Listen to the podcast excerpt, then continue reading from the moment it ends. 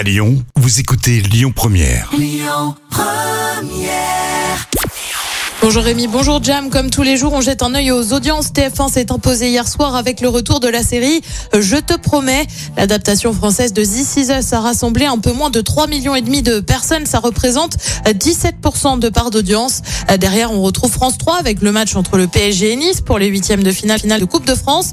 France 2 complète le podium avec le film Les particules élémentaires.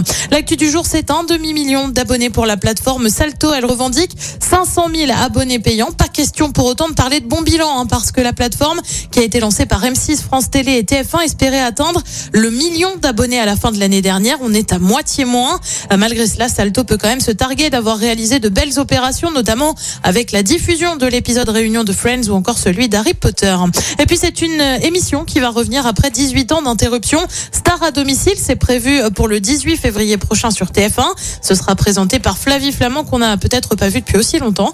C'est déjà elle qui animait l'émission au début des années 2000. Alors on aura quoi pour cette émission? Des nouveautés bien sûr, mais aussi des rediffusions des meilleurs moments.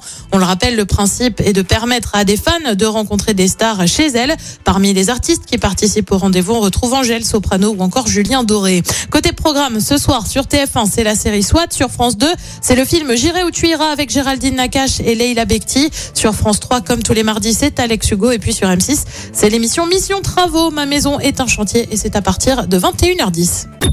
Écoutez votre radio Lyon Première en direct sur l'application Lyon Première, lyonpremière.fr et bien sûr à Lyon sur 90.2 FM et en DAB+. Lyon Première